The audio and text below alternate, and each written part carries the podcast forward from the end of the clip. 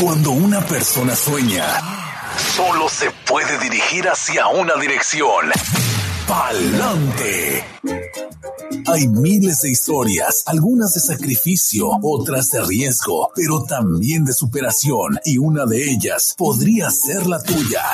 Inmigración, sueños, retos y triunfos. Bienvenidos al programa Palante mi gente de la firma de abogados Vázquez en Servi.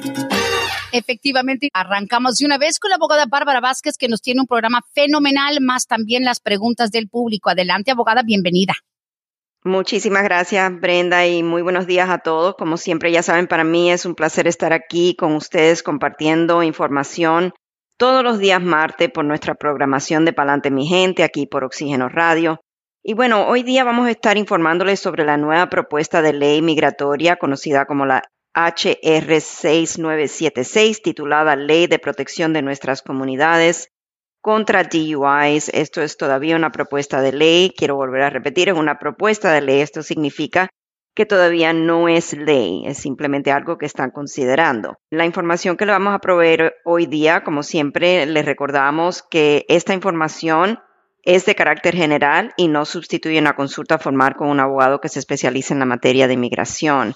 Bueno, el 2 de febrero, la Cámara del Congreso aprobó lo que es esta propuesta de ley de protección de nuestras comunidades contra el DUI y de llegar a convertirse en ley, personas no ciudadanas quienes hayan cometido un delito de manejar embriagado, conocido como el DUI, podrían ser consideradas inadmisibles a Estados Unidos para la residencia permanente o podrían ser sujetas a deportación.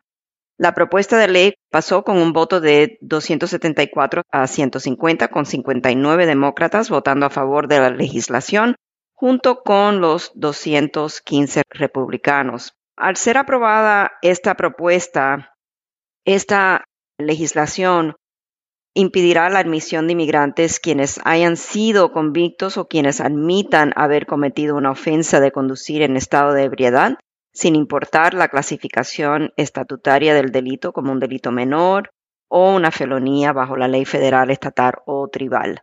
La propuesta también busca agregar una provisión a la ley migratoria para la deportación de inmigrantes quienes hayan sido convictos de una ofensa de conducir en estado de ebriedad sin importar nuevamente la clasificación estatutaria de lo que es un delito menor, misdemeanor, o una felonía bajo la ley federal, estatal o tribal.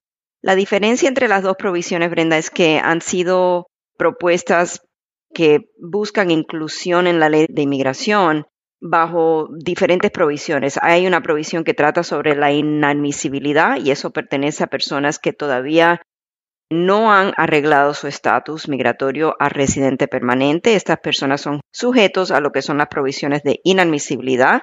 Podrían ser inelegibles para la residencia permanente en casos de una convicción o que hayan admitido por parte de ellos mismos haber cometido una ofensa de DUI. Básicamente eso es una diferencia muy importante porque simplemente una admisión bajo esta propuesta de ley, si llega a ser ley, podría ser una base por la cual la persona pueda ser considerado inadmisible y podría ser impedido a recibir la residencia permanente, con diferencia a la provisión que trata sobre la deportación. Esa provisión básicamente implementaría el requisito de que la persona haya sido convicta, porque ya entonces estamos asumiendo que la persona en esa situación tiene su estatus legalizado, tiene su residencia permanente, pero ha cometido un delito de DUI, entonces en esos casos podría ser que esta legislación, al llegar a ser aprobada, podría traer problemas de una posible deportación a personas quienes ya han logrado la residencia permanente.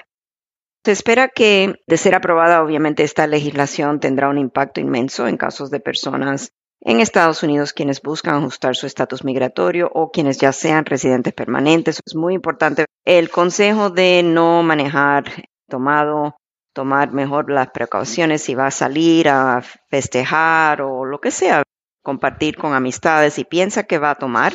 Siempre es recomendable un Uber, un Lyft, un taxi y dejar el carro en la casa para no tener esa tentación de que, ¿sabes qué? Estoy bien y uno en realidad, cuando está en un estado de ebriedad, no sabe en qué estado en realidad se encuentra. Podría ser algo muy peligroso para nuestra comunidad y también poner en perjuicio su proceso migratorio. Claro, no, y aparte de que, abogada, si de por sí antes habían personas que podían quizá ajustar su estatus aún con un DUI en su historia o su historial criminal. Imagínense ahora que va a ser todavía más grave como delito. Una cosa es tener que lidiar con un DUI y otra cosa es que te haga deportable. Eso es un riesgo que realmente era inaudito, no, no se manejaba de esa manera antes. Exactamente. Estamos todavía en espera, obviamente, a ver qué es lo que el Senado decide. A lo mejor el Senado ni caso le presta esta propuesta de ley. Pueden suceder muchas cosas, a lo mejor nunca llega a pasar a ser legislación ya aprobada, pero es algo que sí se está considerando. Obviamente están tomando serio el asunto de los problemas de DUI en este país y es algo que ellos están tratando de poner en la mira de las personas quienes cometen estos delitos y es básicamente como un aviso. Si cometes este delito, entonces es muy probable que vaya a afectar su proceso migratorio o su estatus migratorio. Wow, pues bueno, y te digo, ya el temor es no nada más para el indocumentado, sino la persona que tiene, eh, digamos, la residencia. Exacto. Recuerden que todavía no es ley. Eh, el riesgo no, no, no. más bien es para la propia salud y bienestar de la persona y también de nuestras comunidades. Eso es lo que eh, tenemos que siempre estar conscientes, que es nuestra responsabilidad ser responsables por nuestros actos y tener en cuenta a las otras personas en nuestra comunidad. Eso sin duda. Abogada, y sé que precisamente por el atraso ya tenemos muchas preguntas por aquí en fila y aparte de algunas que han llegado en esta mañana, pero bueno, más detalles eventualmente. Y aparte, rapidito, esto es nacional, ¿verdad? Eso no es nada más Georgia. No, esto es una ley federal que si llegase a pasar va a ser una enmienda que le van a hacer a la ley migratoria, que es ley federal y aplicaría en todos los estados igual. Bueno, tomen en cuenta eso y quizá cuando no tengamos este problema técnico le damos un poco más de profundidad y siempre y cuando, si es que llega a pasar, pues ya la abogada nos pone al día. Pues comenzamos con las preguntas. ¿Si está lista, abogada? Claro que sí, adelante. Súper bien. Dice, buenos días, Brenda. Pregunta para la abogada Bárbara. ¿Es verdad que los que están arreglando papeles por VAWA o por la visa T, es verdad que no tienen entrevista con inmigración? Gracias. Para el proceso de la legalización bajo el estatus U, el estatus T, estas provisiones no requieren una entrevista. Pero para el ajuste de estatus bajo la ley VAWA, después de que la persona es concedido la petición, la autopetición, se la aprueban y aplica para el ajuste, o si aplica simultáneamente, entonces el gobierno sí puede requerir una entrevista. Depende del proceso. Y la visa T es para quienes son víctimas. Visa U sabemos que es por ser víctima de la violencia o, de un acto de violencia, pero la visa T es para quienes son traficados por, sí, por tráfico humano, exacto. Tráfico humano. Ok, listo. Bueno. Siguiente pregunta dice, ¿Es verdad que la persona que aplica para asilo y les niegan ya no pueden aplicar para TPS? Una compañera de trabajo me dijo que su hermana vino de ilegal de Perú por México, pero aplicó para asilo y se lo negaron y quiere ahora hacer el TPS. Gracias. Primero, para solicitar el TPS, el gobierno estadounidense siempre debe de designar el país de origen del solicitante y el solicitante tiene que contar con los requisitos. Aquí mencionan Perú. Perú no ha sido designado para el TPS. Me oh. confunde un poquito la pregunta, pero por lo general en casos donde la persona ha solicitado el asilo y ese asilo ha sido negado, siempre tenemos que ver la razón por la denegación del asilo. Esto, Brenda, es importante porque a veces cuando la persona es negado el asilo, UCIS lo ha negado en base a que o ha encontrado que la persona participó en lo que es la persecución de personas. Oh, y esto entonces evitaría que la persona sea elegible para una protección bajo TPS. Pero el Perú todavía no ha sido designado para el TPS. Esta persona que hace esta pregunta dice que la amiga es del Perú y que quiere ahora pedir el TPS. Eso está un poco confuso. Y yo creo que muchos se confían de que otros países meten las dos cosas al mismo tiempo. O sea, meten TPS, meten asilo, meten de todo, pero Perú en particular no tiene esa designación. Exacto, y hemos tenido muchos casos que, por ejemplo, han perdido el asilo y lo ponen en trámite de deportación y cuando llegamos a trámite de deportación, si la persona tiene la elegibilidad de aplicar para el TPS y no tiene ningún impedimento legal para hacerlo, entonces siempre podemos pedir el TPS. no es que porque le denieguen el asilo ya rotundamente no puede la persona calificar para el TPS. Eso no es así. Hay que mirar siempre la base, la razón por la cual le han denegado el asilo. Claro. Y solo quiero aclarar que para quienes están en sintonía, el día de hoy nos vamos a enfocar en las preguntas que tenemos, ya que por el atraso no queremos incorporar llamadas en vivo en este momento, porque si no también se van acumulando las preguntas que estaban en espera. Pero línea de texto 770 927 8015. La siguiente pregunta, a ver, dice aquí, tengo una duda. Mis abogados de inmigración me están ayudando con petición de mi hijo que está en el Army, pero me dicen que ellos no hacen el pedido de récord FOIA y que vaya a pedirlo a la policía. Yo pensé que eso era automático. Le pregunta a la abogada Bárbara, por favor, el FOIA, abogada. Cuando estamos hablando del FOIA, para nosotros un FOIA es, por ejemplo, el pedido del expediente migratorio. Si los abogados le están diciendo que vaya a pedir algo a la policía, a lo mejor están pidiéndole que vaya a buscar un antecedente penal, posiblemente ah. que es algo que es requerido cuando la persona va a tener que hacer un proceso consular. Si le están diciendo que vaya a la policía aquí en Estados Unidos, a lo mejor le están pidiendo que vaya y busque a lo mejor un historial penal directamente a la policía. Pero cuando hablamos de un FOIA, estamos hablando de un pedido de expediente migratorio. Eso no es automático. Si la persona, por ejemplo, ha tenido antecedentes migratorios, como por ejemplo una detención en la frontera, ha tenido un caso con el Tribunal de Inmigración o ha aplicado para otro beneficio, entonces el pedido de FOIA, en nuestra opinión, es muy importante. Y si la persona a quien este radio escucha ha contratado, el abogado quien ha contratado, trabaja casos de inmigración y le dicen al cliente que no piden el FOIA, entonces tal vez sería prudente buscar una segunda opinión, ¿verdad? Sí. Porque, Cuando leí la pregunta dije, wow, qué miedo que te diga tus abogados de inmigración, nosotros no hacemos el FOIA, vete a la policía, like, really? Exacto, sí, no. Y nosotros cuando tenemos, por ejemplo, clientes que llegan a nosotros que tienen antecedentes penales, nosotros hacemos el FBI background check, le tomamos las huellas a la persona en nuestra oficina, mandamos el pedido al FBI, también hacemos un GCIC si los antecedentes penales han sido aquí en el estado de Georgia, si han sido en otros estados, pedimos el historial penal de esos estados. Pero me parece algo eh, extraño y creo que sería prudente tal vez buscar una segunda opinión.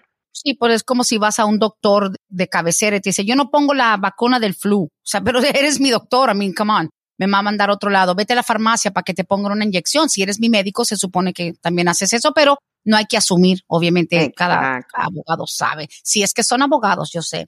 Pues bueno, otra preguntita dice, a mi cuñado lo está pidiendo su esposa, que es residente. Ya les fue aprobada la I-130 y está esperando el perdón desde hace tres años, pero hija de 18 años entró al ejército, a la reserva.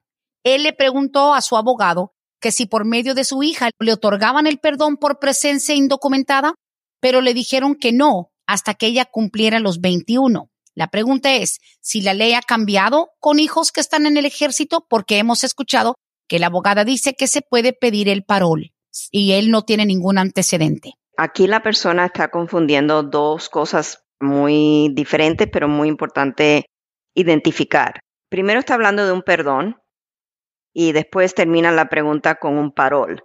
El parol y el perdón son dos cosas diferentes. Vamos a hablar ahora sobre el perdón. El perdón seguramente que esta persona tiene pendiente es un perdón provisional por la presencia indocumentada que ha acumulado aquí en Estados Unidos. Y un hijo nunca es un familiar calificativo para un perdón. Ahora, eso es verídico. El hijo nunca, aunque esté en el ejército, le va a servir al padre como el familiar calificativo para ser elegible al perdón. Pero si el hijo está en el ejército y dependiendo de los factores del caso, tal vez es probable o posible obtener o pedir lo que es un parole in place por el hijo, por este padre tener un hijo quien está en el ejército. Este parole in place es básicamente un permiso de permanencia en el país. Y si el padre califica y UCIS le otorga el parole in place, entonces ese padre podría recibir un permiso de trabajo, ya con el parole in place otorgado, durante el periodo de tiempo que el hijo cumpla los 21 años de edad. Al cumplir los 21 años de edad, el padre con el parole in place podría entonces hacer un trámite de ajuste de estatus sin la necesidad de un perdón.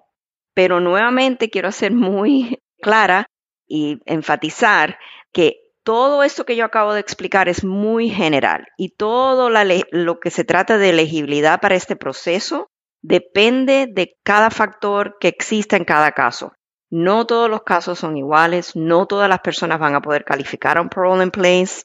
Cuando tienen un hijo en el ejército, hay requisitos bien específicos y por eso siempre se requiere una consulta formal. Es imposible yo decirle sí o no, pero lo que sí le puedo decir que no es que un hijo no es un familiar calificativo para un perdón de presencia indocumentada. Y esta persona, desafortunadamente, Brenda, está confundiendo las dos cosas en la pregunta. Sí. Sí, parece que sí. Y hay cosas que simplemente no mezclan. A ver, ahora sí las preguntas de hoy. Dice, mi hija tuvo un incidente en un asalto en el lugar donde ella trabajaba. Esto fue hace como 23 años. El sujeto la persiguió con pistola y todo. Llegó la policía, tomó el reporte. Ella, una compañera y la manager firmaron ese reporte.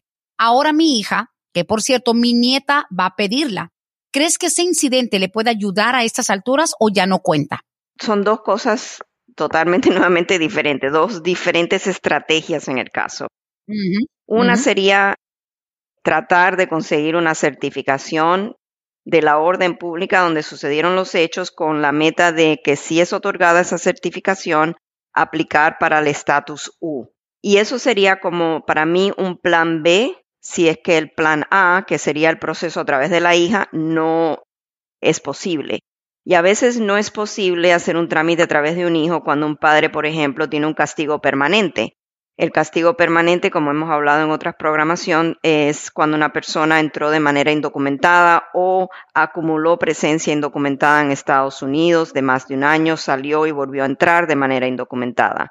En esos casos, a veces tenemos como una opción, a veces, cuando la persona ha sido víctima de un crimen de violencia, solicitar el estatus U como el único vehículo hacia la legalización. Pero sí, este caso lleva, ya dice ella, hace 23 años. Es bien antiguo. A veces se complica poder conseguir una certificación de la orden pública cuando es un caso tan antiguo. No es imposible porque sí se nos han dado una que otra ocasión a donde sí nos han dado una certificación en casos antiguos, pero aquí lo que buscaríamos es qué otra alternativa, si hay alguna alternativa mejor, a lo mejor a través de la hija, no sabemos si la persona que hace esta pregunta entró de manera documentada con una visa y simplemente se quedó más tiempo. A través de una hija ciudadana, tal vez es posible la legalización a través de un ajuste de estatus. Sí, pero agregarlo del hecho del incidente de violencia no fortalece o no vuelve más rápido que la pida la hija a la mamá. No, y tampoco le sirve como base para un perdón si necesita un perdón para presencia indocumentada y lo único familiar que tiene es la hija ciudadana. Exacto. Claro. Dos preguntitas más y tenemos que cerrar esta edición. Dice, tengo una pregunta para la abogada y de hecho yo le hice unas preguntas a la persona para ver si nos daba un poco más de info, pero dice, yo tengo una hermana ciudadana que ella quiere pedir a mi mamá y en la misma petición de mi mamá quisiera saber si puedo entrar yo o tengo que esperar a que mi mamá tenga sus papeles. Le pregunté que si ella entró ilegal y hace cuánto tiempo, asumiendo que son personas mexicanas, porque sí tengo como un historial de texto con esta persona, pero asumiendo una mujer mexicana entró indocumentada, su hermana es ciudadana, va a pedir a la mamá de ellas, pero esta hermana pudiera estar en el mismo paquete? No porque la mamá es considerada un familiar inmediato cuando la hija ciudadana la pide y no hay derribación del beneficio para los hijos. Básicamente la hermana no puede entrar en esa misma solicitud y conseguir la residencia a través de la solicitud que hace la hermana por la mamá. Eso tiene que ser una solicitud independiente, ya sea cuando la mamá se haga residente, dependiendo del estatus civil de la persona que hace esta pregunta, o la hermana ciudadana puede hacer una solicitud por separado para ella, pero eso se va a tardar décadas para que sea elegible a la residencia. Oh, wow, sí, se tarda mucho más. Pero bueno, y la última pregunta, y tengo como tres o cuatro que quedaron por acá y las vamos a guardar. Te digo, abogada, hay que ver si ya 2024 nos tiene una hora al aire mientras que ustedes se acomodan. Hay mucho trabajo, yo sé, pero es mejor que sean bien intensos los programas de media hora a que estemos después buscando, sacando del aire no las preguntas, pero sé que ahorita hay mucha sed de información. Cerramos con esta pregunta. Cualquier otra pregunta que usted escuchó que no salió la suya, por favor, las voy a ir guardando para la próxima semana. Dice, hola Brenda, te voy a hacer una pregunta un poco diferente. Que si es seguro pedir un permiso de viaje para poder ir y regresar a mi país, pero con el VAWA aprobado, mientras espero el proceso de residencia, que según me dijeron ya estoy en tiempo de procesamiento. Te lo agradecería, ya que mi padre está muy enfermo. Esta mujer tiene ya aprobado el VAWA está en proceso de esperar la residencia, ¿ella puede pedir un advance parole por un padre enfermo? Ella pregunta si es seguro y no, no es seguro. El pedido de un advance parole es un proceso a la discreción del gobierno. Y si ella ya tiene su trámite de ajuste de estatus pendiente con UCIS, aunque pueda pedir lo que es un advance parole, no necesariamente es seguro que UCIS se lo vaya a otorgar. También es muy importante hacer énfasis en que aunque la persona consiga que el gobierno le otorgue este permiso avanzado para viajar, no siempre es seguro de que cuando llegue aquí a Estados Unidos, al aeropuerto o a la frontera, si es que va a cruzar por tierra, que le van a dar paso. Eso es a la discreción del gobierno estadounidense. Por supuesto. Y abogada, para los que tienen la duda, ¿es verdad según que inmigración ya no está ni siquiera aceptando renovaciones del DACA o sí? no es que no la esté aceptando. Ellos reciben la solicitud para renovar el DACA. Ok, no, permítame. ¿Renovación o solicitudes iniciales? Necesitamos aclarar. No, renovación, que según ahora incluso el gobierno dejó de renovar el DACA. No, eso no es cierto. Digo, son rumores no fundados. Ahora, de que hay gente mandando la solicitud y les falta alguna información o les preguntan por más evidencia, es otra cosa, pero se siguen renovando los DACA siempre y cuando se haga con tiempo suficiente. Eso no es problema. Yo no he tenido absolutamente ninguna noticia y eso es que yo todos los días, día tras día, nos llegan noticias de actualizaciones por el gobierno estadounidense y no hemos recibido absolutamente ninguna noticia de que ya el DACA no lo van a renovar más. Lo que sí sabemos es que solicitudes iniciales para el DACA, inmigración la está recibiendo, pero no las puede procesar porque hay un interdicto que está hace ya varios años por una corte federal y esas solicitudes están ahí apartadas hasta que algo suceda. Pero hay un bloqueo mientras tanto, así que las renovaciones siguen siendo posibles, solo que se arrimen a lugares de confianza. Vázquez y Servi 678-303-0018, 678-303-0018. Hagan su cita, su consulta personal y privada. Abogada Bárbara, como siempre, gracias por la paciencia. Fenomenal, como siempre. Ya le tengo preguntas para la otra semana. Excelente. Bueno, aquí vamos a estar compartiendo con ustedes. Muchas gracias, Brenda. Gracias. Feliz día. Igualmente. Hasta aquí hemos llegado hoy, pero siempre vamos pa'lante, mi gente, con Vázquez en Servi. Hasta la próxima.